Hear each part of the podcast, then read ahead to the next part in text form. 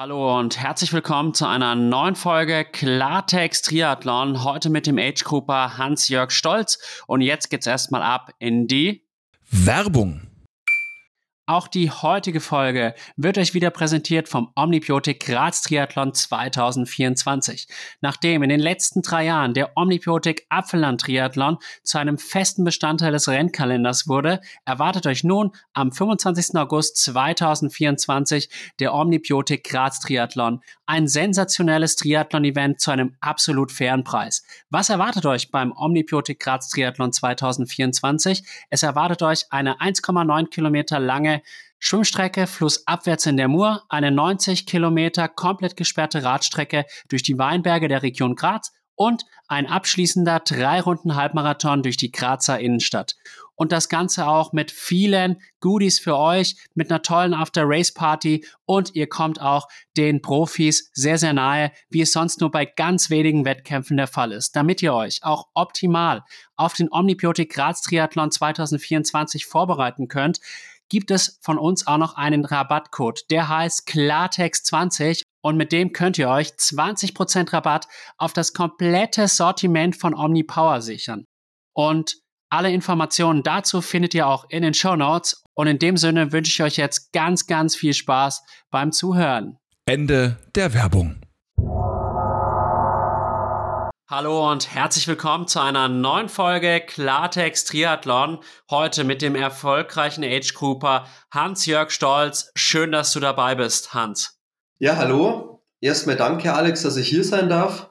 Ja, ich bin froh, dass du hier bist und ich glaube, viele von unseren Zuhörerinnen und Zuhörern kennen dich wahrscheinlich noch nicht. Deswegen würde ich dich bitten, dich mal umfassender vorzustellen. Wer bist du so? Was treibst du so in deinem Leben?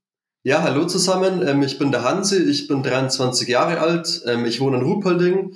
Der Ort ist ähm, bekannt für das Biathlon-Zentrum, weil es eben ein Wintersportort ist. Ich persönlich bin aber Triathlet, jetzt seit zweieinhalb Jahren und bin auch, ähm, sage ich mal, froh darüber, weil der Sport genau meins ist.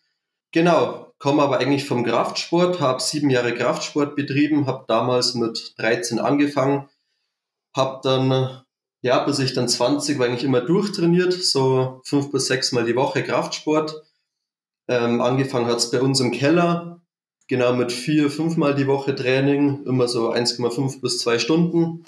Und dann irgendwann so mit 15, 16 bin ich dann zu unserem Studio gegangen, ins Gym bei uns im Ort und habe dann da eben weiter trainiert. Ähm, genau mein Ziel war es eigentlich immer eher Kraft aufzubauen. Ähm, gar nicht unbedingt mal so Bodybuilding technisch, eher so ja, Bankdrücken, Kniebeugen, Kreuzheben und so weiter. Und ja, das hat mir schon ziemlich viel Spaß gemacht und ich war echt mit Leidenschaft dabei.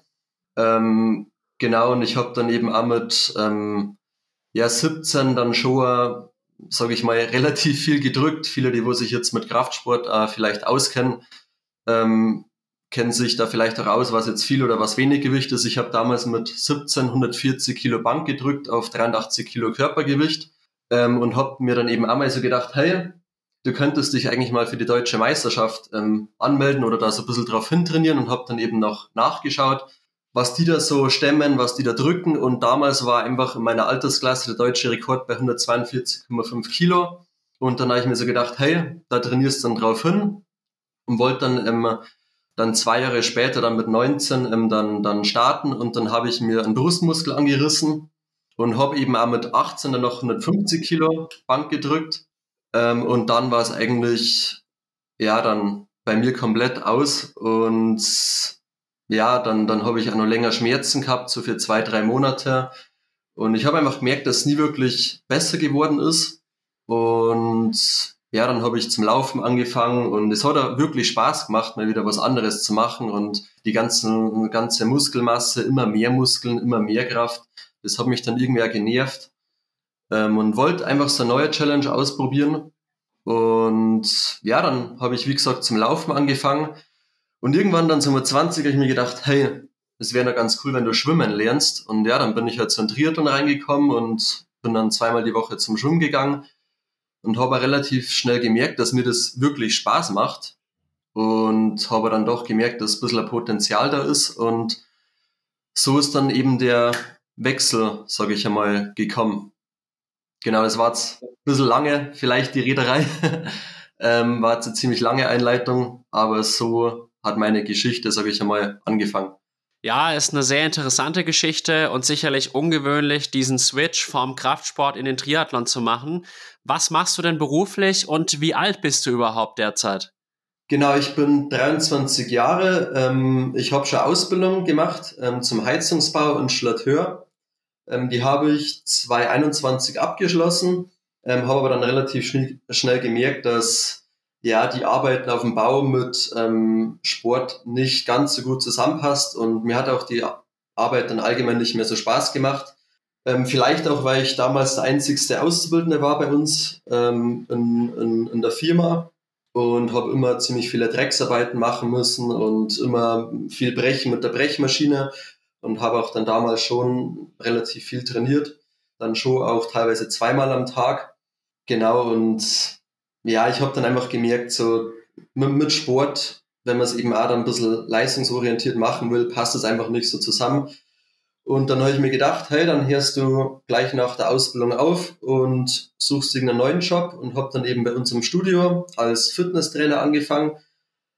Ähm, genau, ich habe zwar keine wirkliche Fitnesstrainer-Ausbildung, aber da mich mein ähm, Chef ähm, schon relativ lange kennt, weil ich da eben schon fünf Jahre trainiert habe und er auch weiß, dass ich, sage ich mal, relativ anständiger Junge bin, ähm, hat er mich dann auch relativ schnell eingestellt und habe dann eben bei uns als Fitnesstrainer gearbeitet.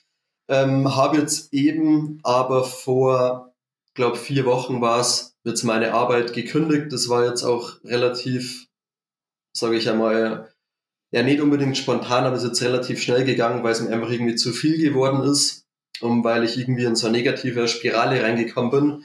Und jetzt aktuell bin ich arbeitslos, ich muss jetzt schauen, wie ich irgendwie Geld verdiene, würde mich aber verdammt gern irgendwie selbstständig machen, irgendwie selber Geld verdienen. Leichter gesagt als getan. Aber das wäre jetzt eben so mein Ziel. Ja, völlig verständlich. Noch hast du nicht die Leistungsfähigkeit, um von deinem Sport leben zu können. Vielleicht ändert sich das, werden wir dann auch im weiteren Podcast-Verlauf erfahren.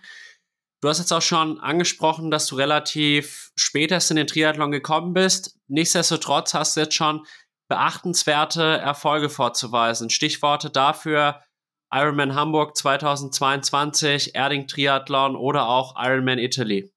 Ja, genau. Ähm, also 2021 habe ich dann meinen ersten, oder war das? Ah, Fakt, stimmt, das war 2022, habe ich dann ja den Ironman Hamburg gemacht. Ähm, und ich habe mir dann relativ schnell als Ziel gesetzt, nachdem ich mit Triathlon angefangen habe. Ah, ich will irgendwie so schnell wie es geht irgendwie einen Ironman machen. Und ich weiß, es ist wahrscheinlich nicht so schlau, wenn man so schnell einen Ironman macht, aber ich habe mir dann einfach so gedacht, hey, ein Ironman, das tut dir jetzt nichts und den kannst du einfach mal machen. Ne? Und ja, dann habe ich dann eben nach genau elf Monaten dann meinen ersten Ironman gemacht, einen neuen ähm, 17 und war da schon auch äh, zufrieden mit dem. Und jetzt dann eben nach ähm, zwei Jahren Training dann oder nach zweieinhalb Training dann Ironman Italien in 8 Stunden 34 ähm, genau, und dann eben dann noch Erding, ähm, der dritte Platz bei der Bayerischen Meisterschaft gesamt, äh, hinterm Hannes und hinterm Frederik. Ähm, obwohl ich mir auch dazu sagen muss, ehrlicherweise, ja, weil es soll sich jetzt nicht alles irgendwie so anhören, wie wenn ich jetzt nah hinter den Profis bin. Auf keinen Fall. Ich habe einen sehr, sehr großen Respekt von Frederik und von den ganzen anderen Profis. Und mir persönlich ist es auch verdammt wichtig, weil ich einfach der Meinung bin, dass es Karma gibt. Und wenn man sich irgendwie immer zu krass einschätzt und irgendwie immer sich so übelst krass darstellt, dann glaube ich, kommt man einfach nicht so weit. Und man muss schon sagen, dann Erding hat mir der Frederik. Und ich weiß, dass es absolut nicht sein A-Rennen war, es war einfach nur so eine äh, Trainingseinheit, sage ich einmal, für ihn. Ähm, hat er mir zehn Minuten gegeben auf die olympische Distanz und das ist verdammt noch mehr einiges. Ähm, aber klar, ähm, man muss eben auch dazu sagen, der Frederik macht es auch schon ein paar Jahre länger. Ich jetzt seit zweieinhalb Jahren. Aber dennoch ist immer nur verdammt, verdammt großer Unterschied da. Vor allem jetzt auch im Schwimmen, da bin ich absolut noch nicht äh, konkurrenzfähig. Da bin ich noch so weit entfernt. Das ist einfach so die Realität. Laufen ist zwar nicht schlecht und bin auch wirklich zufrieden mit dem Fortschritt, aber es ist schon ein riesen, riesen Unterschied da zu den Profis. Ja, keine Frage. Ich habe den Erding Triathlon auch schon mal gemacht. 2019, da habe ich, glaube ich, 18 Minuten auf den Freddy verloren. Was hatte ich damals? 209. du warst dann wahrscheinlich so knapp unter zwei Stunden, nehme ich an, oder? Ja, genau. Ich war, glaube ich, bei 1,57 oder so. Aber ich glaube, der Freddy war bei 1,47 oder so. Aber es war auch an dem Tag wirklich ziemlich heiß. Ähm, und ja, dennoch war ich mit dem Wettkampf wirklich zufrieden. Ähm, obwohl es bei mir eigentlich auch immer so ist, dass ich irgendwie immer einen Grund finde, um unzufrieden zu sein. Es ist echt witzig, aber das Schwimmen war an dem Tag, das war halt wirklich nicht so gut. Ähm, mit dem war ich nicht zufrieden, aber sonst Rad war eigentlich sehr gut und, und Laufen auch. Genau. Ja, würde ich auch sagen. Und wenn ich so dein Athletenprofil anschaue, fällt mir so ein bisschen auf, ich kann jetzt keine herausragende Stärke ausmachen, aber eine Schwäche irgendwie auch nicht. Du bist relativ ausgeglichen.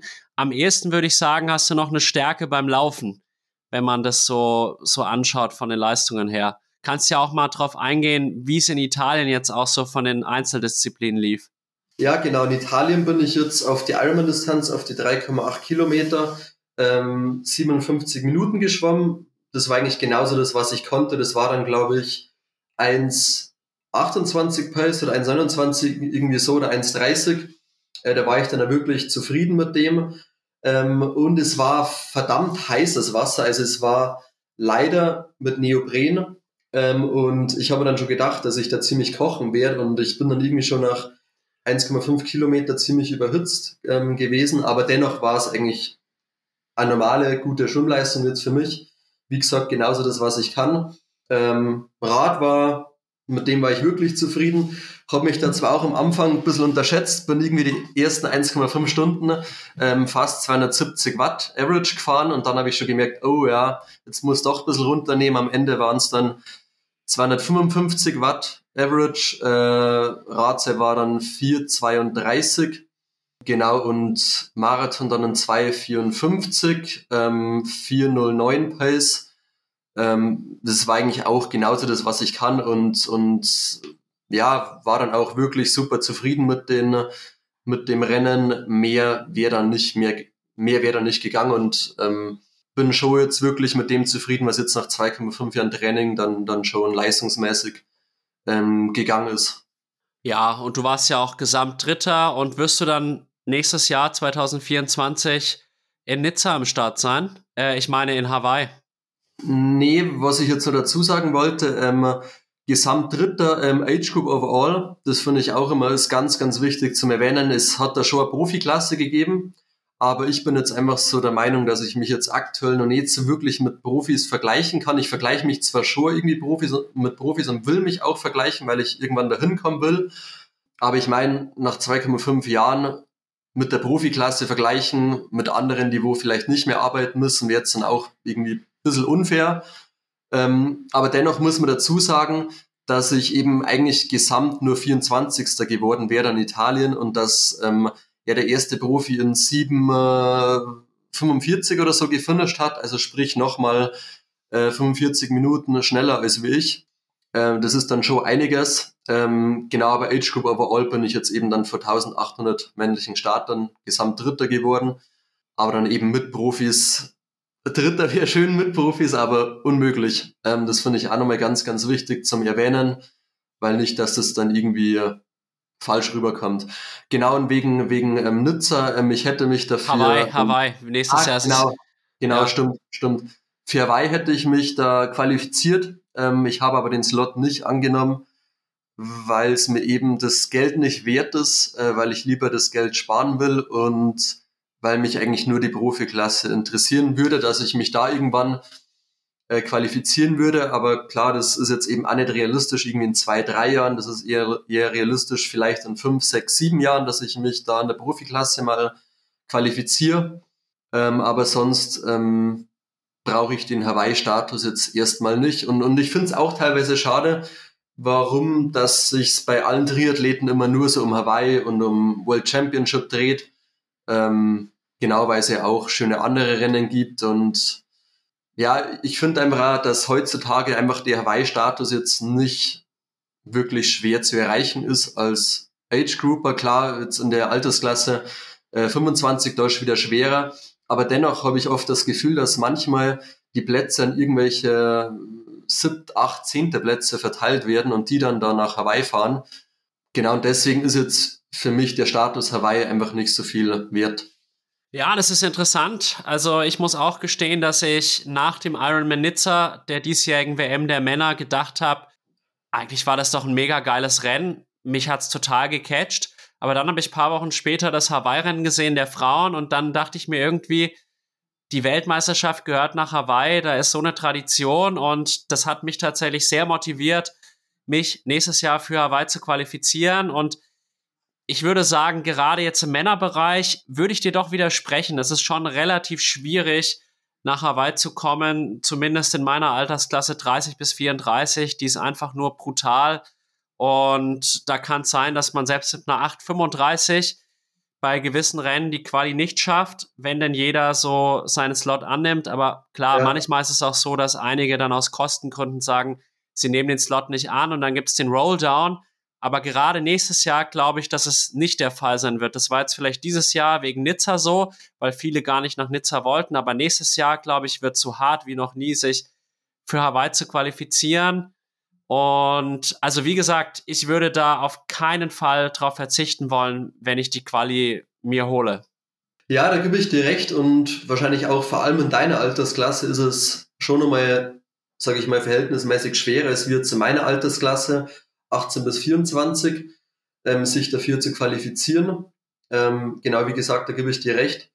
Ähm, dennoch ähm, finde ich einfach, dass die Kosten, es ist schon echt krass, wie viel Geld das man da zahlen muss. Und ich finde, dass eben der Wert dann nicht so hoch ist, wie viel das man eben zahlen muss.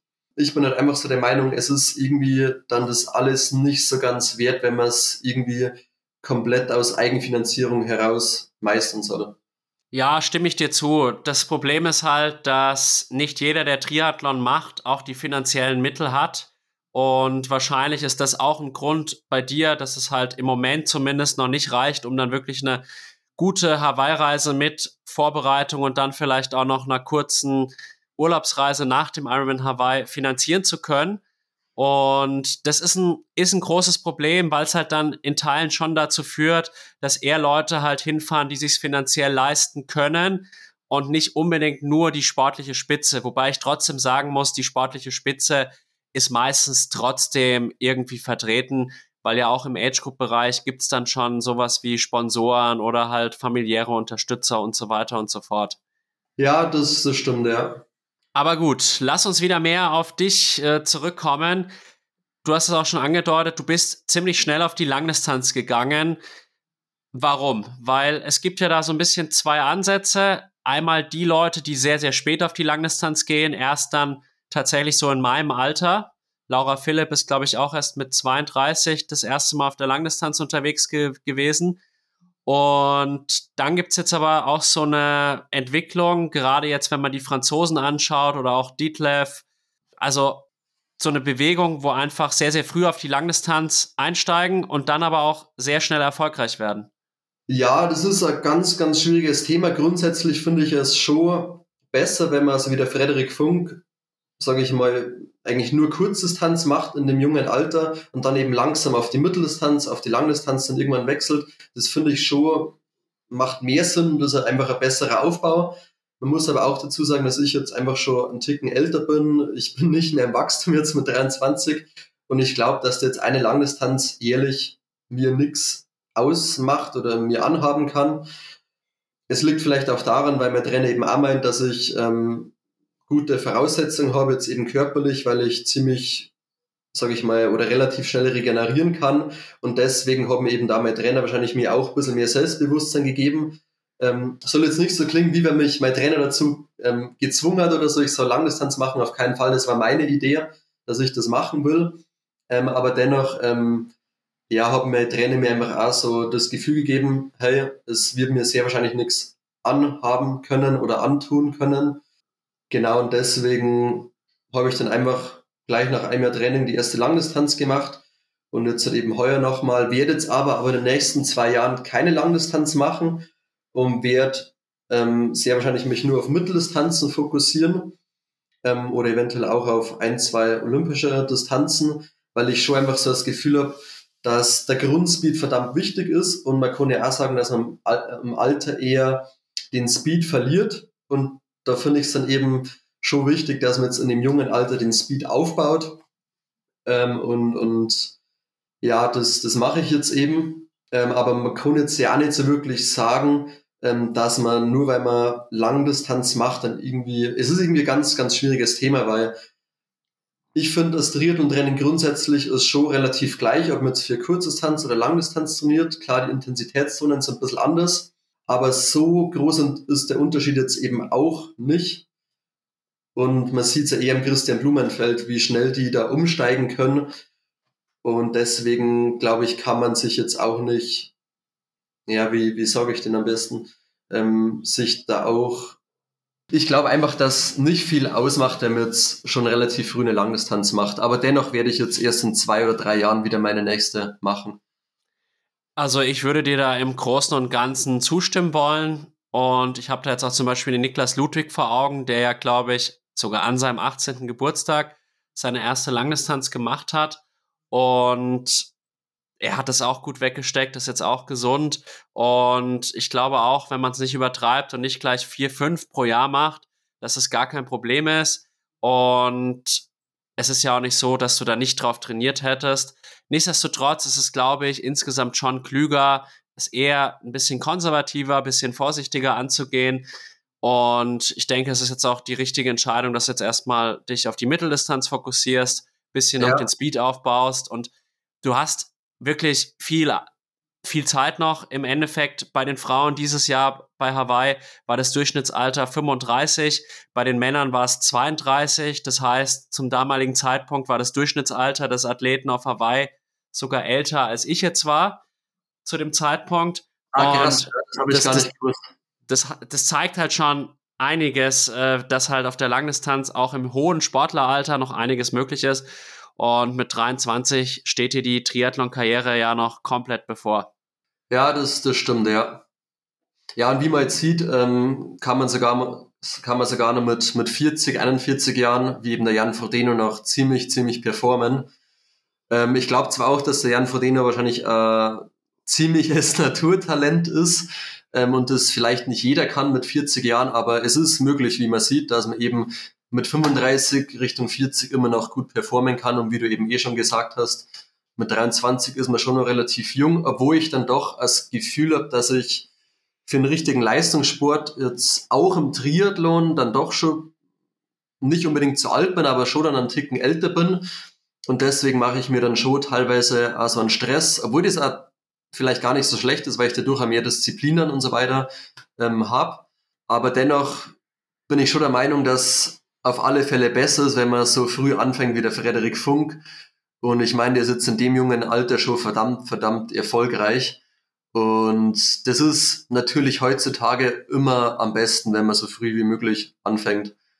Und ich bin auch überzeugt, tatsächlich an der Stelle sei es gesagt, dass wir da eine ähnliche Entwicklung wie im Radsport haben werden im Triathlon dass halt immer jüngere Athleten schon früher erfolgreich sind. Tadej Pogacar ist, glaube ich, so das beste Beispiel aus den letzten Jahren, der ja schon mit Anfang 20, jetzt ist er mittlerweile auch 25 Jahre alt, die Tour de France gewinnen konnte.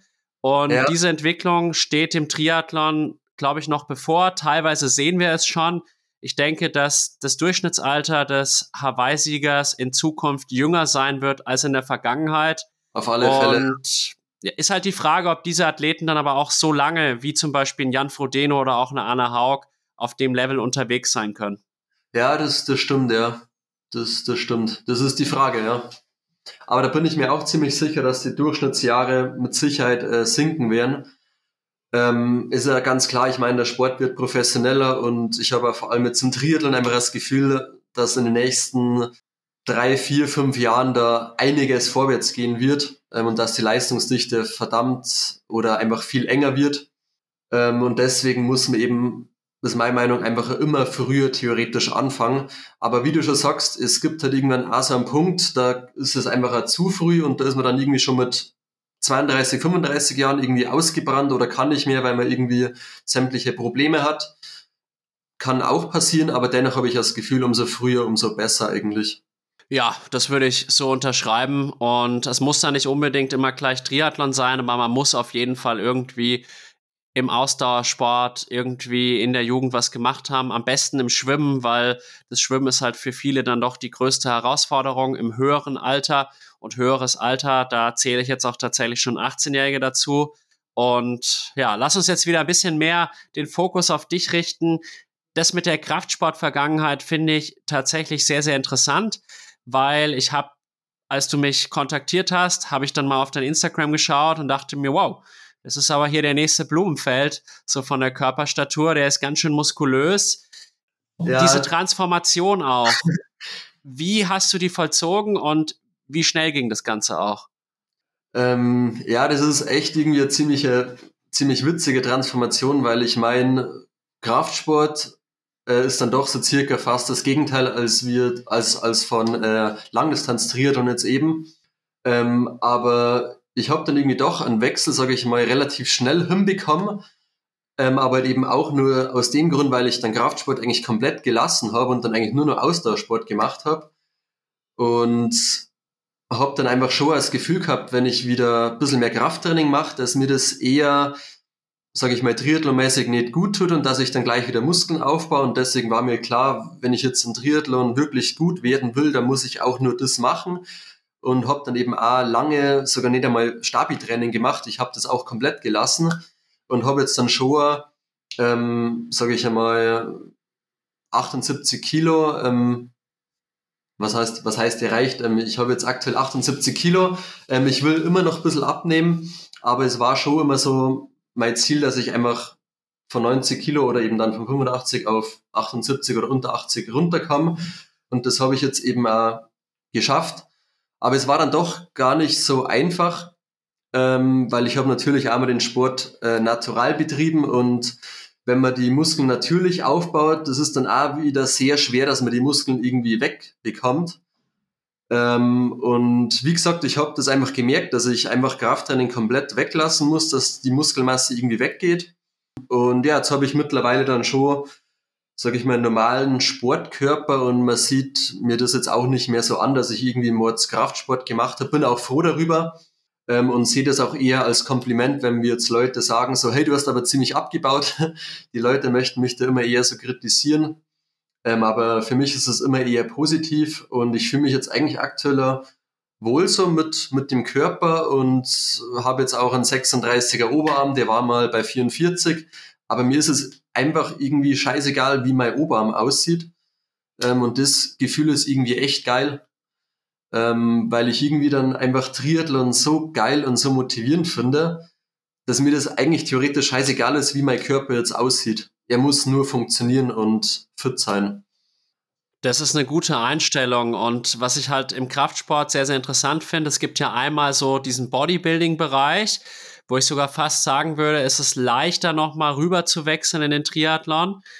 Aber bei dir klang es jetzt eher so, dass du wirklich so Richtung Kraft-Dreikampf gegangen bist, so Kreuzheben, Kniebeuge, Bankdrücken. Und da geht's ja im Endeffekt meistens um einen Run, äh, One Repetition Maximum.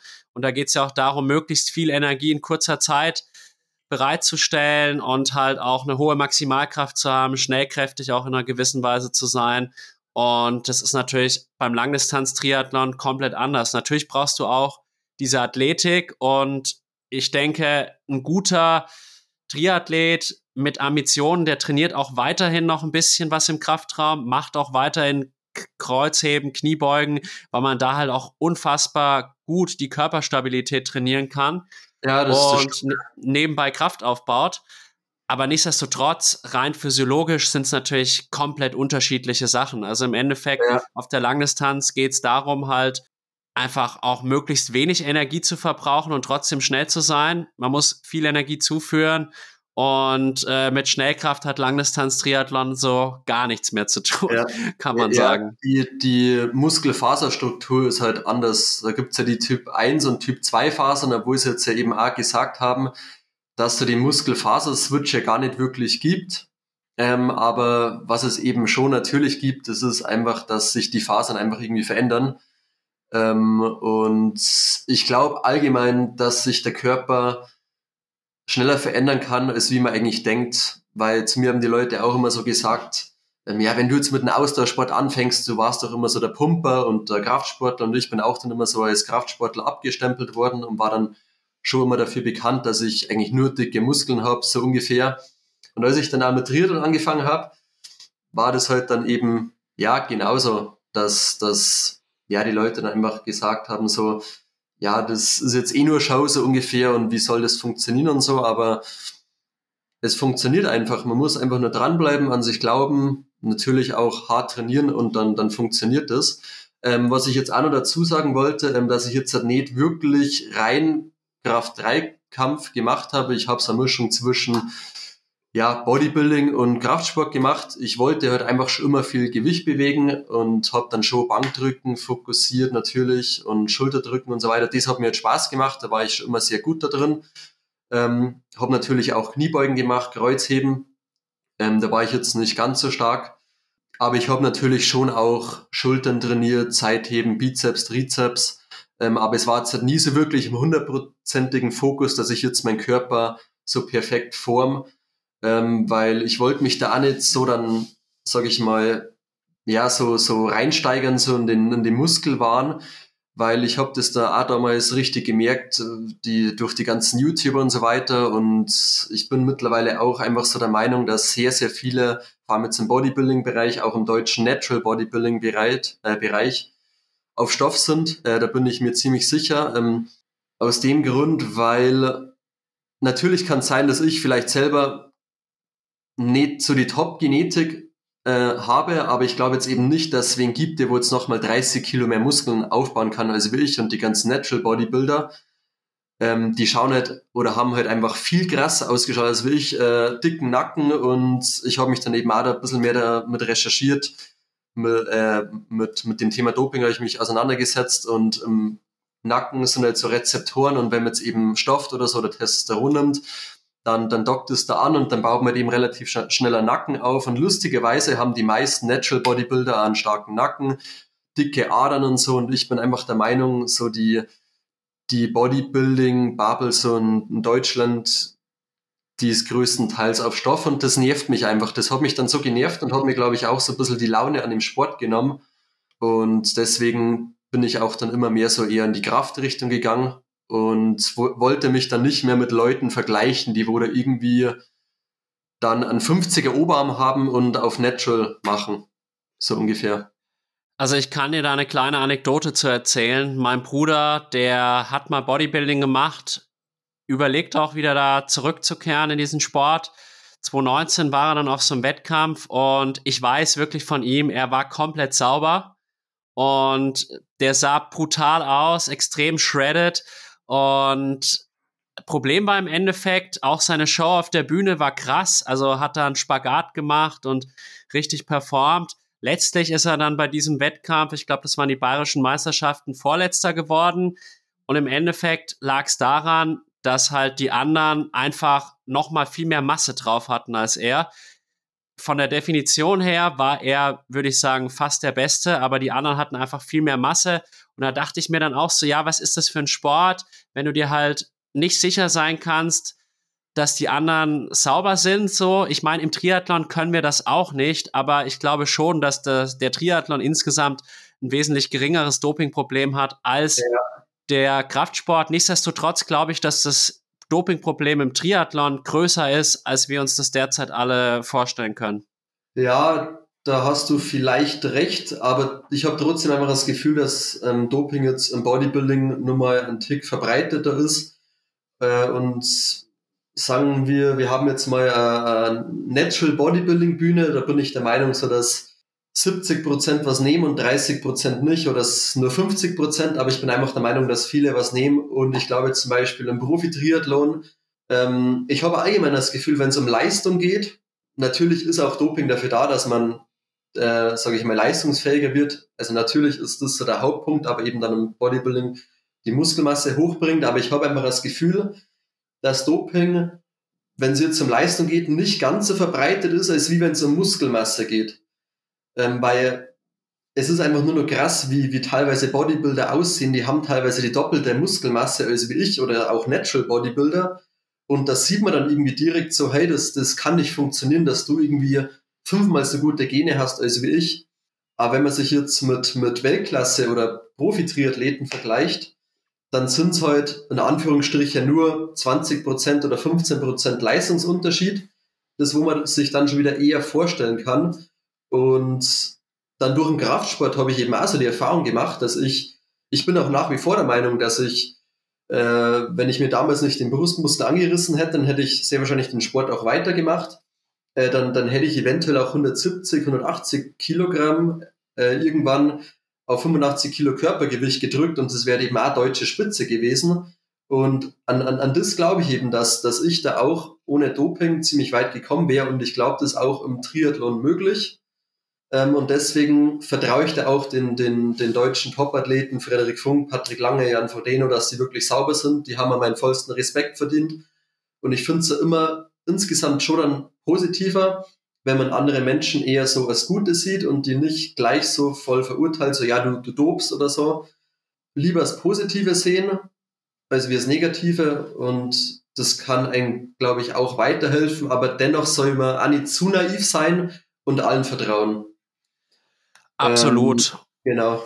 Und ich sehe das halt auch so, solange ein Athlet negativ getestet wird, ist er für mich negativ. Und so Spekulationen oder Dopingvorwürfe ohne wirklich eine Begründung sind für mich einfach haltlos und in einer gewissen Weise dann auch infam. Und ich glaube, dieses Vertrauen muss man dann den Sportlern und den Sportlerinnen einfach entgegenbringen. Und Bodybuilding ja, ist halt wirklich so eine, eine kranke Sportart in einer gewissen Weise.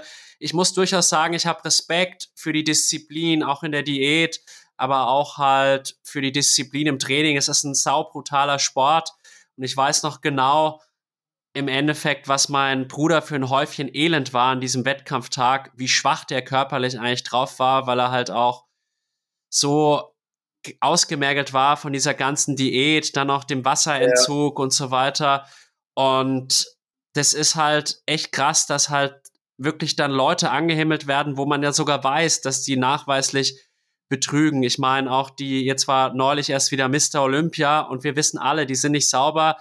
Und insofern macht es eine Sportart, die eigentlich schon irgendwie auch cool ist, so ein bisschen kaputt. Aber naja, jetzt glaube ich, fokussieren wir uns wieder auf den Triathlon. Ja. 8 Stunden 35 ist jetzt deine Bestzeit. Und ich habe jetzt in den letzten Jahren so festgestellt, 8,30 mit einem gewissen Talent erreichen viele. Aber dann ja. diesen nächsten Step zu gehen, das ist doch verdammt schwierig. Und ich weiß nicht, ob du ihn kennst, Matthew Marquardt, ein US-Amerikaner. 2022 hat er Hawaii gewonnen, nachdem er 2021 überhaupt erst in den Triathlon eingestiegen ist, also in der ja. Age Group. Und hat ja. jetzt dieses Jahr schon eine 745 stehen aber und ist Elfter bei der WM in Nizza. Aber das ist für mich eine absolute Ausnahme. Ich habe dann auch viele gesehen, auch Leute, aus der deutschen Spitze, die dann im Bereich so waren 8,25, 8,30, die dann wirklich Schwierigkeiten hatten, diesen nächsten Sprung zu machen. Wie versuchst du jetzt, du hast ja gesagt, langfristig würdest du gerne auch im Profibereich starten, diesen nächsten Schritt zu gehen, weil der ist definitiv nicht einfach. Ja, ich habe das jetzt auch schon gemerkt, dass die Luft natürlich immer dünner wird und es wäre schön, wenn es so wäre, dass man immer noch so schnell Fortschritte macht. Aber ich merke das natürlich auch und vor allem im Schwimmen äh, merke ich leider, dass ich schon ein bisschen, mag jetzt nicht sagen, stagniere, aber ich merke einfach, dass irgendwie wirklich langsam vorwärts geht und dass ich wirklich verdammt viel tun muss und wirklich konstant regelmäßig schwimmen muss und auch viel Volumen schwimmen muss, dass da was weitergeht und auch viele Intervalle schwimmen muss. Ja, ich würde sagen, dass, dass ich einfach das Volumen natürlich schaue, dass ich das langsam aufbaue. Und da bin ich schon einfach so der Meinung, wenn man das Volumen erhöht und das auch gut regenerieren kann, dass man dann eigentlich besser werden muss. Das ist jetzt eben meine Theorie und ich bin mir da dann doch relativ sicher, weil es wäre auch komisch, wenn man jetzt irgendwie, wenn es so wäre, dass man jetzt ab 20 Stunden Training oder 22 Stunden Training dann irgendwie stagniert. Ich habe schon das Gefühl, so bis 30 Stunden Training wird man auf alle Fälle nur in irgendeiner Weise ähm, Fortschritte machen. Und ja, es kann aber auch sein, dass ich vielleicht in ein, zwei Jahren komplett stagniere. Keine Ahnung. Kann, kann auch sein, aber dennoch habe ich ähm, schon das Gefühl, dass sehr, sehr viel Potenzial da ist. Ähm, und wie gesagt, jetzt nach 2,5 Jahren ähm, dann den 8 Stunden 34 Ironman. Äh, das, das heißt ja dann schon mal mehr oder weniger, dass ich jetzt gut adaptiert habe oder gute Fortschritte ähm, gemacht habe. Und deswegen glaube ich auch, dass ich in Zukunft schon auch noch Sprünge machen werde, aber sie halt definitiv kleiner werden. Ähm, aber in den nächsten fünf Jahren, wer weiß, vielleicht unter acht Stunden Ironman oder keine Ahnung, vielleicht sogar 57, ich habe keine Ahnung, aber ich glaube, das ist möglich. Man muss halt wirklich nur einfach machen. Es geht einfach ums Machen, um, um konstanten, ähm, konstantes Training, hartes Training, konstante Intervalle, VC Max hochbringen, VLA Max droppen und so weiter, dann, dann ist es möglich, glaube ich, ja. Ja, ich drücke dir die Daumen und ich bin sehr gespannt, deinen Weg zu verfolgen. Und ein gewisses Talent hast du definitiv. Ich habe jetzt auch gesehen, dass du die 10 Kilometer auch in knapp 33 Minuten läufst. Und da ist sicherlich auch noch mal ein Potenzial von mal mindestens zwei Minuten, um auch auf der Langdistanz konkurrenzfähig werden zu können. Aber ja, ja du hast auch ein relativ junges Sportleralter und ich bin wirklich sehr, sehr gespannt, wie sich das Ganze entwickelt. Nichtsdestotrotz, wenn man so spät anfängt, dann auch so schnell auf die Langdistanz geht, man macht ja auch Fehler, Schlagworte, Übertraining, vielleicht auch mal eine Verletzung. Wie war das bei dir? Wie wie bist du in den Triathlon dann wirklich so reingekommen und welche Anfängerfehler hast du auch gemacht? Ja, ich bin schon grundsätzlich einfach viel zu hungrig. Ich mag immer, ja, einfach so schnell wie es geht gut werden. Äh, aber klar, das mögen die meisten. Aber ich tendiere einfach dazu, dass ich mich oder mein mentales Wohlbefinden einfach ja hinten anstelle und einfach immer drüber trainiere. Und ich habe jetzt eben auch schon länger Schlafprobleme, die wo ich nicht so wirklich wegbekommen habe und habe jetzt im letzten Jahr ungefähr durchschnittlich sechs Stunden geschlafen, was eigentlich nicht so wirklich top ist. Ich bin da oft abends sehr, sehr nachdenklich, aber auch oft jetzt nicht nur im negativen Sinne, auch oft im positiven Sinne, aber ich kann da einfach irgendwie nicht abschalten. Äh, meine Theorie ist auch die, dass man einfach durch den Sport dann eben auch, oder wenn man eben den Sport dann kombiniert mit der Arbeit macht, dann einfach immer ja, so ein Dauerstresspegel einfach hat und es dann einfach sehr, sehr schwer ist, den runterzufahren. Und ja, durch das habe ich auch wahrscheinlich so ein bisschen die Schlafprobleme. Ähm, und ja, dann durch die Disziplinen eben habe ich halt immer weiter trainiert und habe halt dann am nächsten Tag trotzdem meine VC Max Einheiten gemacht und trotzdem immer zweimal täglich halt eben trainiert.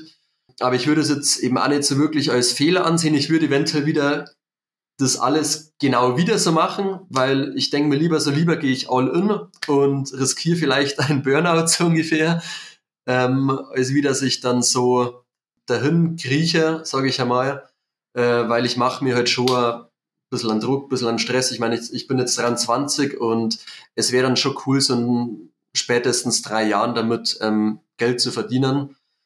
Genau, und deswegen will ich da jetzt einfach komplett all in gehen ähm, und ich habe einfach auch gemerkt, dass, dass mein Körper verdammt äh, viel regenerieren kann. Und ich habe bis jetzt, ist jetzt kein Scheiß, noch nie wirklich körperliche Beschwerden gehabt. Ich habe noch nie Achillessehnenprobleme gehabt oder irgendwie in der Schulter irgendwas. Mein Körper kann verdammt, verdammt viel wegstecken, aber ich habe einfach gemerkt, dass bei mir eher so der mentale Aspekt darunter leidet. Und das ist bei jedem Mensch unterschiedlich. Der andere bekommt körperliche Beschwerden, wenn er im Übertraining ist, der andere mental. Das ist bei jedem unterschiedlich. Bei mir ist es jetzt eben eher mental, weil mein Körper mehr aushält, als wird, sage ich einmal, mein Kopf.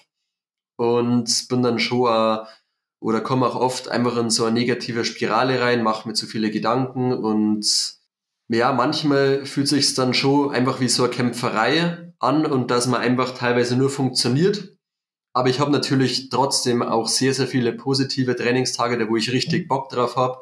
Aber ich habe jetzt schon gemerkt, seitdem ich halt mehr trainiere, hat die Laune schon ein bisschen darunter gelitten. Und ich mag jetzt unbedingt richtig daran arbeiten, dass ich die Liebe wieder richtig zum Sport äh, finde. Und muss jetzt eben auch wieder einen passenden Job finden, da wo ich das dann gut kombinieren kann, da wo ich eben auch dann weniger Stress, sage ich einmal, habe und ein bisschen mehr Ruhe habe und, und dann wird es hoffentlich ähm, besser. Ich hoffe es sehr für dich und ich habe dir jetzt natürlich aufmerksam zugehört. An der einen oder anderen Stelle dachte ich mir schon so, ist das nachhaltig? Weil wie du weißt, ich bin jetzt wohl ungefähr neun Jahre älter als du, wenn ich jetzt 32 bin. Und ja. in deinem Alter muss ich auch sagen, da konnte ich dem Körper alles zumuten. Also da konnte ich bis nachts um halb vier feiern gehen und um 6.30 Uhr war Training und ich habe Leistung gebracht, so ungefähr. Und ja. da hat mir der Körper auch noch alles verziehen. Das hat sich tatsächlich geändert im Laufe der letzten Jahre. Also mein Körper fordert da doch mehr Tribute. Insofern, ich wünsche es dir natürlich, dass es so bleibt, dass der Körper dir so viel verzeiht.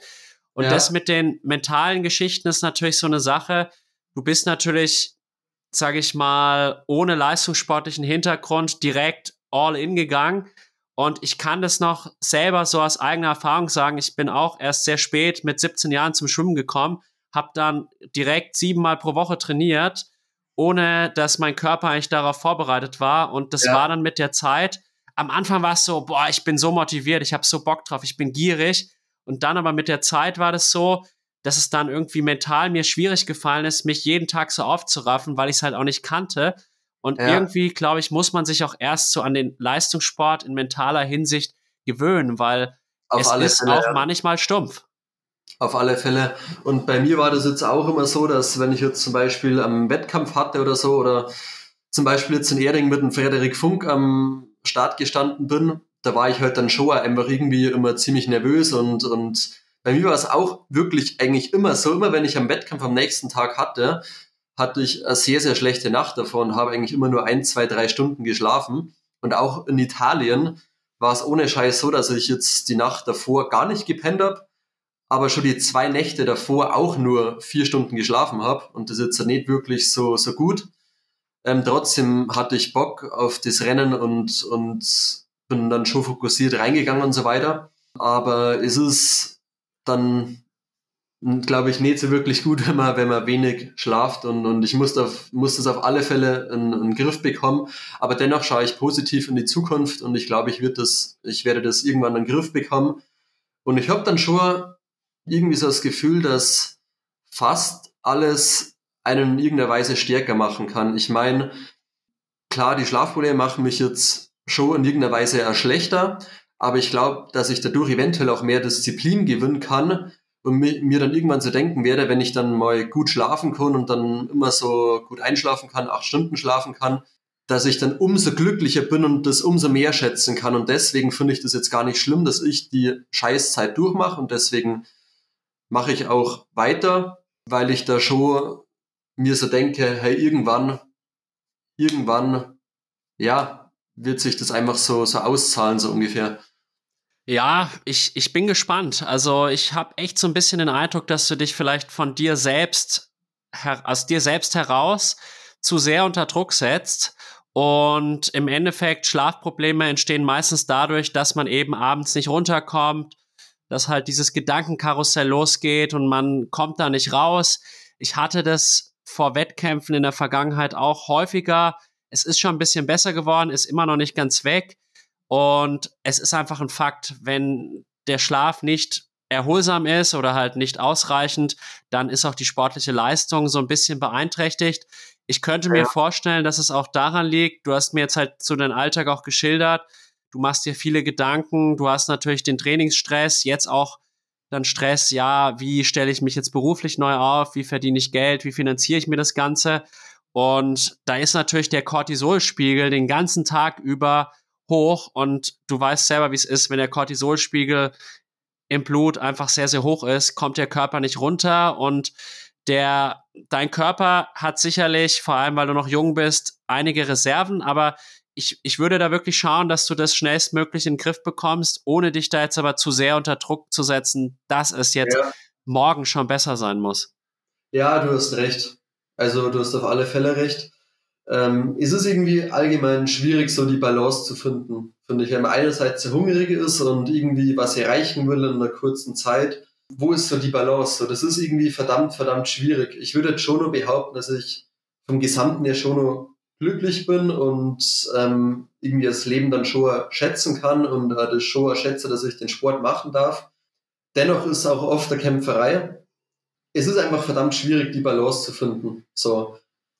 Ähm, natürlich könnte ich jetzt sagen, so, hey, ich, ich reduziere jetzt ein bisschen das Training ähm, und gehe irgendwie auf nur 14 Stunden runter oder so oder 15 Stunden statt 17, 18, 20 Stunden. Aber da tue ich mich irgendwie auch schwer. das ist so das Problem. Ähm, ja, ganz, ganz schwierig. Ja, das glaube ich schon. Wie bist du denn auch trainertechnisch versorgt? Also es gibt ja Leute, die können auch ohne Trainer erfolgreich sein, manche brauchen aber auch wirklich so ein bisschen eine Guideline. Ähm, ja, ich habe einen Trainer, äh, da hat sich jetzt äh, so eine richtige Freundschaft, sage ich immer, entwickelt. Mit dem verstehe ich mich richtig gut und der ist auch verdammt, verdammt intelligent. Ähm, Grüße gehen raus an den Patrick. Ja, bei dem bin ich super aufgehoben und trainiere schon grundsätzlich nach Plan, sage ich mal zu 90 Prozent nach Plan oder zu teilweise ja nur 80 Prozent, weil es dann doch teilweise nicht so leicht ist, sich ganz hundertprozentig am Plan zu halten, weil dann doch immer irgendwas dazwischen kommt, arbeitsmäßig oder wenn man irgendwas geplant hat, dann doch irgendwie, irgendwie Kopf hat oder keine Ahnung was. Äh, aber grundsätzlich trainiere ich schon immer nach, nach Plan, ja. Alles klar. Ja, ich hatte jetzt da nur den Gedanken, dass dir das vielleicht gut tut, damit du halt auch irgendwie weißt, wie viel trainiere ich jetzt tatsächlich, was ist noch gesund für mich, was kann ich regenerieren, weil du sollst ja auch nachhaltig diesen Sport erfolgreich betreiben können. Ja. Was mir jetzt ja, hier auch, ich, ja? ja?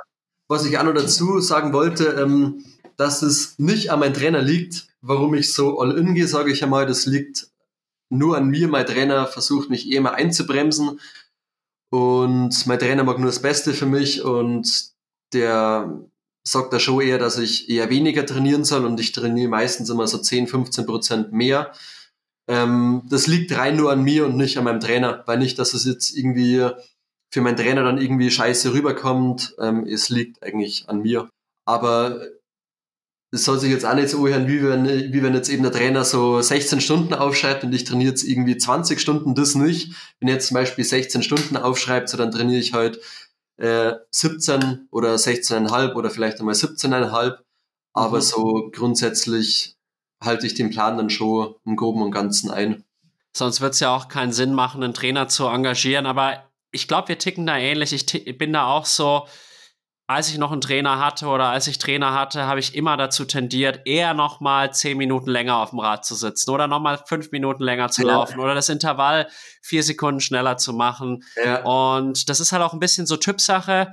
Da muss der Trainer sich natürlich auch anpassen. Und ich bin sicher, dass der Patrick, ich glaube, dass ich auch mit ihm schon im Austausch stand, da einen sehr guten Job macht ich wollte da einfach nur noch mal nachhaken, weil es mich jetzt auch interessiert hat, weil ich halt möchte, dass du auch eine nachhaltige und gesunde Karriere hast. Was mir jetzt auch auffällt, ist, du bist sehr, sehr offen und ehrlich und sprichst auch über die Schattenseiten des Triathlons, was ich ja. beachtlich finde, weil auch doch viele Athleten immer so nach außen hin den Schein wahren wollen und so ein perfektes Leben inszenieren, gerade auch auf Social Media. Ja, ja ich bin einfach der Meinung, dass ähm, Ehrlichkeit verdammt wichtig ist und das einem irgendwie so das Gefühl einfach gibt, dass alles okay ist, auch wenn man irgendwie Probleme hat. Und es ist ja auch alles okay und eigentlich sollte man sich für nichts schämen, was man irgendwie hat. Oder wenn man irgendwie Schlafprobleme hat, so wie ich. Es ist einfach okay und da gibt es auch keinen, der wo du irgendwie drüber lachen kann. Ja, es ist, ich habe einfach so das Gefühl, dass, dass schon die meisten eher unehrlich sind und dass die meisten wirklich nur das Gute posten und wie toll sie sind, wie viel sie trainieren. Und ich kenne da auch ein paar Leute, ähm, die wo da teilweise so die, die, die besten Trainingswochen hochladen jetzt in Instagram ähm, und dann irgendwie so tun, als wie wenn sie 25 Stunden wöchentlich trainieren, aber dann ähm, im Jahr dann doch nicht mehr trainiert haben als wir, obwohl sie nicht mehr arbeiten äh, müssen ähm, ich finde das manchmal irgendwie uncool, wenn man sich so darstellt, ja, einfach besser darstellt, als wie man eigentlich ist. Das finde ich eher, eher uncool und, und ich finde es eher besser, wenn man lieber tief stapelt und, und dafür dann ein bisschen mehr trainiert zum Beispiel, als wie andersrum. Auf jeden Fall. Auf der anderen Seite denke ich mir manchmal, in der heutigen Gesellschaft fährt man manchmal erfolgreicher, zumindest was Followerzahlen und so weiter angeht, Sponsorenunterstützung, wenn man einfach so sich hinstellt, hey, schaut her, ich bin geil und das und das werde ich jetzt in Zukunft erreichen. Man hat da manchmal so ein bisschen Vorteile. Auf der anderen Seite hat man dann auch so diese Gefahr des Hochstapler-Syndroms. Weiß auch nicht, ob das für einen selbst langfristig gesund ist. ja. ich bin da wirklich immer der, der Linie treu, einfach ehrlich. Also halt nicht irgendwie sich auch jetzt schlechter reden, als man ist, aber auch ja. nicht größer machen, als man ist. Und ja, der Meinung bin ich eigentlich auch, ja. Ja, Tiefstapeln ist jetzt auch nicht so geil. Man soll jetzt sich einfach so darstellen, wie man ist und einfach ehrlich sein und dann passt es. Ähm, ja, aber wie, das, ja. das stimmt. Ähm, das habe ich auch so ein bisschen als Gefühl, ähm, dass wenn ich jetzt so ehrlich bin, zum Beispiel und jetzt in Instagram, Social Media äh, Stories mache über Übertraining und so weiter, dass es dann schon für mich eher negativ rüberkommt für potenzielle Sponsoren und so weiter. Das, ich finde das richtig traurig, weil ich bin einfach der Meinung, dass verdammt, verdammt vielen so geht, also wirklich vielen, aber die meisten reden nur nicht darüber, weil sie ja, jeder muss sich als Alpha-Gorilla darstellen und er ist der Beste und der Heftigste und, und wir machen die harten Wettkämpfe nichts aus und ich mache einen Ironman, ohne Angst davor zu haben und, und ich finde das teilweise irgendwie so unreal und, und ja, ich habe einfach so das Gefühl dann gehabt, dass, dass, dass auch wenn es mir nicht wirklich so zugute kommt, dass ich so ehrlich bin, ich trotzdem ehrlich sein will weil ich kein Fake dar, äh, darstellen will. Und ja, ich, ich glaube da einfach irgendwie so ein bisschen ans Karma, dass ja, Leute, die wo sich so übertrieben mäßig gut darstellen, irgendwann mal ein bisschen auf die Schnauze fliegen vielleicht. Das denke ich auch. Und ich finde es halt klasse, dass du so authentisch bist. Und ich glaube, dass man mit Authentizität letztlich im Leben auch am weitesten kommt. Zumindest merke ich das auch bei meinem normalerweise regulären Job, nämlich dem Lehrerjob. Ich bin da einfach so, wie ich bin und das kommt bei den Schülerinnen und Schülern einfach verdammt gut an. Und sobald man anfängt, da irgendwie jemanden vorzugeben, der man eigentlich nicht ist, nehmen die es einem nicht mehr ab. Und ich hoffe, dass das halt auch bei dir sich langfristig lohnt, dass du da so offen und ehrlich kommunizierst ja. und halt auch mal die schwierigen Seiten offen darstellst. Ja. Ja, wie gesagt, ich finde das einfach verdammt, verdammt wichtig, Leider habe ich so das Gefühl, dass das die wenigsten sind. Ähm, genau. Ja, ich glaube, das ist jetzt ein gutes Schlusswort für diesen Themenbereich. Übertraining haben wir auch schon ein bisschen angesprochen. Es ist natürlich klar, wenn man da dann so voll einsteigt, dass man da mal die Gefahr des Übertrainings, dass sie da besteht und dass man dann auch mal da reinkommt. Aber ich denke, da hast du ja auch schon viel gelernt. Was ich auch noch sehr interessant finde, so aus dem Vorgespräch heraus, ist, dass dir Respekt sehr, sehr wichtig ist, dass du halt auch versuchst, andere respektvoll zu behandeln, aber ja. auch erwartest, dass andere dich respektvoll behandeln. Ja, der Punkt ist mir auch ziemlich wichtig. Ähm, ich habe einfach so das Gefühl, dass wenn ich jetzt zum Beispiel einen Respekt für den ganzen Profis habe und dann doch zu denen in irgendeiner Weise hochschaue, dass mir das auch Energie gibt, weil ich mir denke, hey, ich sehe das Positive in denen und wenn man das Positive in anderen Menschen sieht und nicht die negativen Vorurteile hat, dass das auch eine positive Energie geben kann. Und ja, da, da schaut man dann manchmal von Frederik Funk zum Beispiel die, die Strava-Einheiten an, was er, was er hochlädt. Und ja, wie gesagt, ich traue dem halt einfach. Ich, ich finde den mega sympathisch. Shoutout gehen raus an den Frederik. Du bist echt ein cooler Typ. Ähm, und der kommt mir auch dann authentisch äh, vor oder eben auch nett vor. Ähm, und ja, das, das gibt mir irgendwie auch so einfach Energie. Und ich meine, man muss auch zu denen hochschauen, irgendwie so das Positive in denen sehen, dass man das selber schafft. Wenn man jetzt irgendwie so denkt, ähm, ja, der andere dopt und begegnet quasi anderen Profis unrespektvoll, es, es gibt einen einfach negative Energie und ich bin sowieso der Meinung, dass Vorurteile, vor allem jetzt von negativer Sichtweise ähm, bezogen, einfach scheiße sind und eine negative Energie geben. Ja, kann ich mich nur zu 100% anschließen. Und ich habe so den Eindruck, du bist schon auch so ein kleiner Lebensphilosoph, wenn ich dir so zuhöre. ja, bei, bei meinen einsamen Trainings da in Ruperling in Bayern, ich meine, ich bin ja bei uns in der Gegend so der einzigste Triathlet. Bei uns gibt es eigentlich nur Biathleten und ich trainiere für 100 Trainings 99 alleine. Ich bin eigentlich so der einsame Wolf, ähm, der wo sich durchkämpft und auch nie aufgibt. Da denkt man schon über sehr, sehr viele Sachen nach. Ähm, und ich bin da allgemein ähm, ein ziemlicher Overthinker, was auch manchmal ziemlich scheiße ist. Wegen dem habe ich vielleicht auch die Schlafprobleme, aber dennoch glaube ich auch, dass es in irgendeiner Weise auch gut ist und dass mich das vorwärts gebracht hat. Und ja, genau, was ich vorhin auch noch dazu sagen wollte, ähm, dass das sich äh, jetzt nicht alles so anhört, wie wenn ich irgendwie so voll der negative Mensch bin und irgendwie so am Scheitern bin und jetzt irgendwie eh in Zukunft äh, mit dem Sport quitten werde. Ich, ähm, ich mag auch mal kurz über die, die Stärken reden ähm, dass ich halt natürlich übelst diszipliniert bin und schon halt einfach den Sport liebe. Ich finde den Sport mega geil. Und ich glaube nach wie vor daran, man muss ja auch an sich glauben, dass ich irgendwann einer von den besten Athleten werden kann. Und da bin ich mir relativ sicher, wenn ich mal die Möglichkeit hätte, irgendwann so in zwei, drei, vier Jahren ähm, Sponsoren zu haben, dass ich all in gehen kann, dann glaube ich, ist das Potenzial in mir da und dass ich schon vom Gesamtpaket her wirklich dafür gemacht bin, dass ich die körperlichen Voraussetzungen habe, Natürlich, ich habe mentale Probleme und auch teilweise Ängste und Schlafprobleme und so weiter. Aber den Punkt kann man eben fixen und körperliche Beschwerden kommen jetzt eben nicht so wirklich fixen. Klar, das mit dem Kopf ist jetzt auch nicht so leicht zum, sage ich mal, fixen. Ähm, aber ist es definitiv möglich, dass man den Punkt auch noch hinbekommt. Und ja, genau, also grundsätzlich würde ich schon sagen, dass ich für den Sport einfach gemacht bin. Und ja, dass ich einfach das Zeug dazu habe. Ähm, und ja, ich würde dann schon behaupten, dass jetzt nach 2,5 Jahren Training ähm, dann 8 Stunden 34 Ironman wirklich gut ist. Und deswegen, ja, habe ich vielleicht sogar das Potenzial dafür, irgendwann einer von den äh, deutschen Top-Athleten zu werden. Natürlich, es dauert noch, vielleicht auch sechs, sieben Jahre, vielleicht werde ich auch scheitern, ich weiß es nicht. Aber noch blicke ich positiv in die Zukunft. Also ich finde es sehr beeindruckend, dass du da einen sehr realistischen Blick hast, aber auch weißt, dass du noch Zeit brauchst, aber dennoch halt weißt, dass du durchaus ein Talent mitbringst und rein physiologisch gesehen glaube ich, dass da das Potenzial für da ist. Ich denke, im Schwimmen, das wird wahrscheinlich so die größte Baustelle langfristig sein. Ja.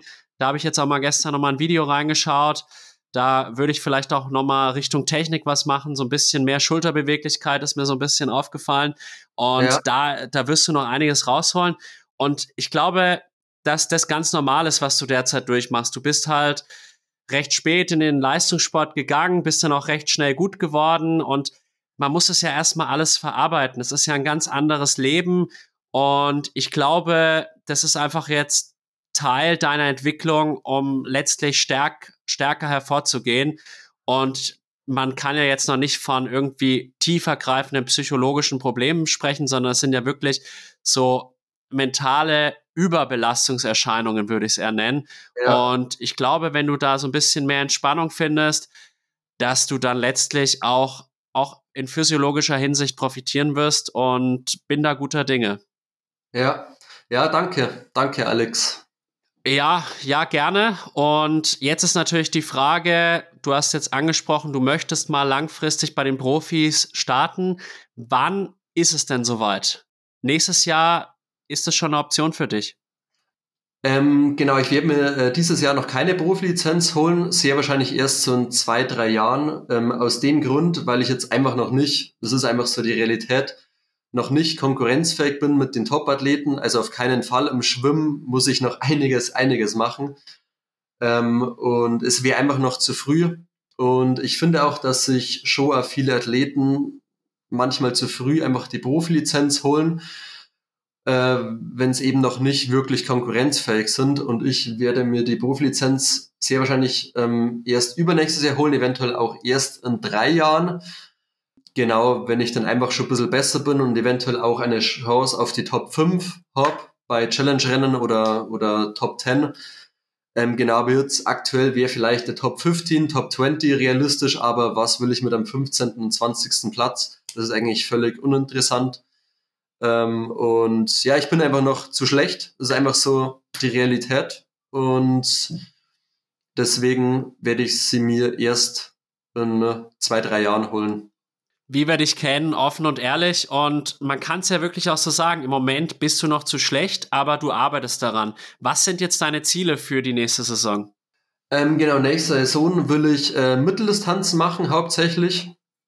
Ähm, Ironman-Rennen werde ich keine machen, weil es für mich einfach aktuell ja ein bisschen zu teuer ist. Und es gibt, finde ich, auch ähm, einige Triathlons mittlerweile, äh, die wo auch prestigeträchtig sind, da wo man eben auch starten kann, wie Rozi Triathlon, Allgäu Triathlon und so weiter.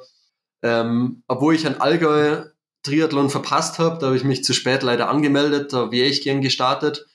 Aber es stehen eben schon einige Rennen an nächstes Jahr.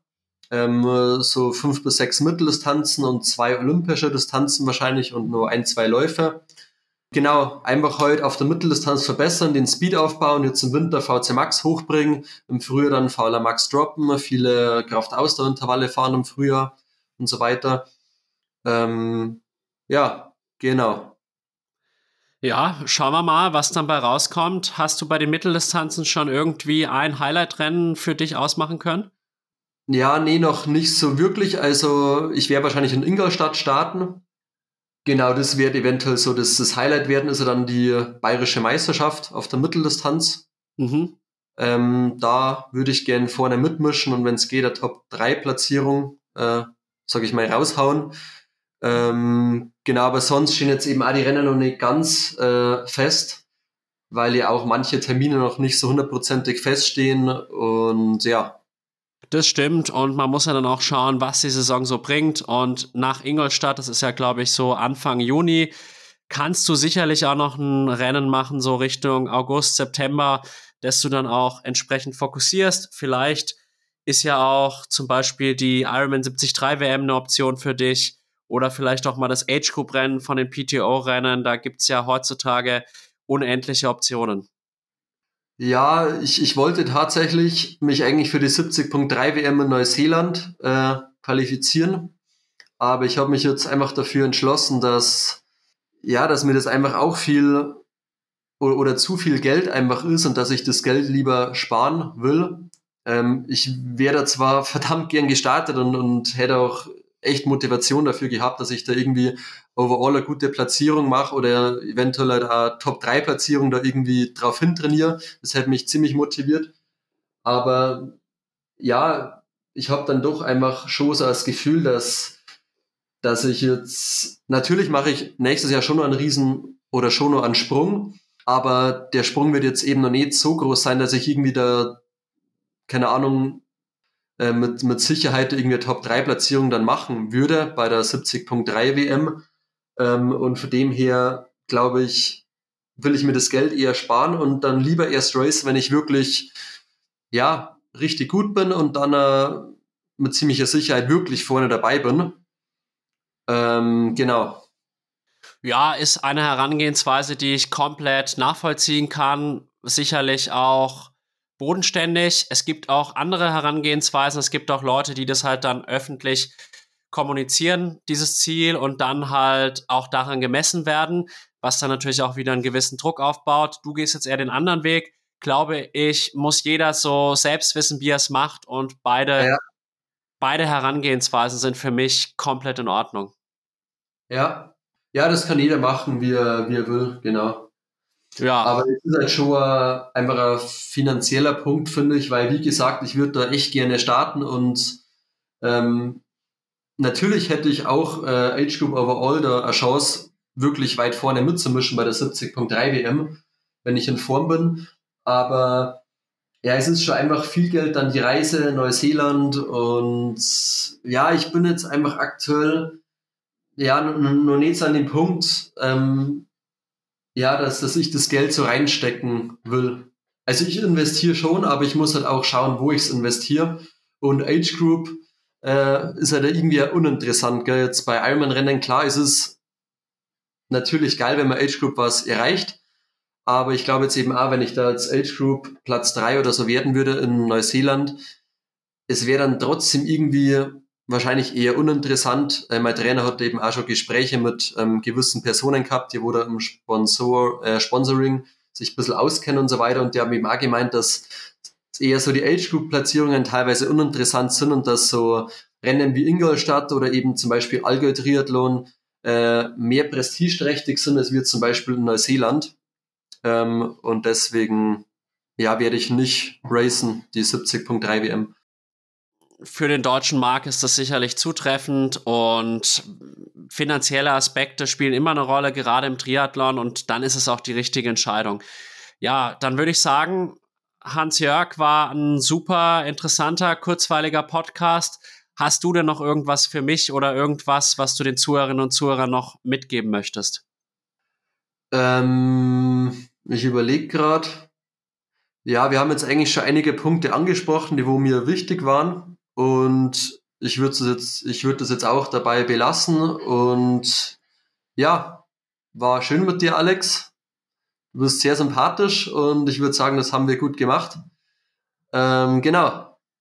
Ja, und ich bedanke mich auch bei dir. Ich war ja wirklich sehr gespannt auf dieses Gespräch, weil ich zugegebenermaßen dich noch kaum kannte, bevor wir dann in Kontakt gekommen sind. Und mir gefällt einfach deine Herangehensweise, dass du halt diese Bodenständigkeit in dir hast, dass du auch offen und ehrlich kommunizierst, auch Dinge ansprichst, die jetzt nicht jeder öffentlich ansprechen würde. Und ich glaube, in dieser allzu perfekten Welt, die gerade auch auf Instagram und so weiter ja inszeniert wird, ist es gut, dass wir da auch noch Gegenbeispiele haben. Und ich ja. wünsche dir alles Gute für deinen weiteren Weg. Und ja, danke, Alex. Und wenn ihr jetzt irgendwie interessiert seid am Hansi, dann einfach mal auf sein Instagram-Profil gehen, werde ich auch verlinken. Und in dem Sinne bedanke ich mich wieder fürs Zuhören. Lasst gerne mal ein Feedback da, positiv wie negativ. Bewertet uns mit fünf Sternen auf Spotify, Apple Podcasts und Co. Und zu guter Letzt freuen wir uns auch über Kaffeespenden an PayPal an die E-Mail-Adresse iaswim.web.de. Und in dem Sinne, mach's gut, Hansi. Alles Gute. Ja, danke. Danke, Alex.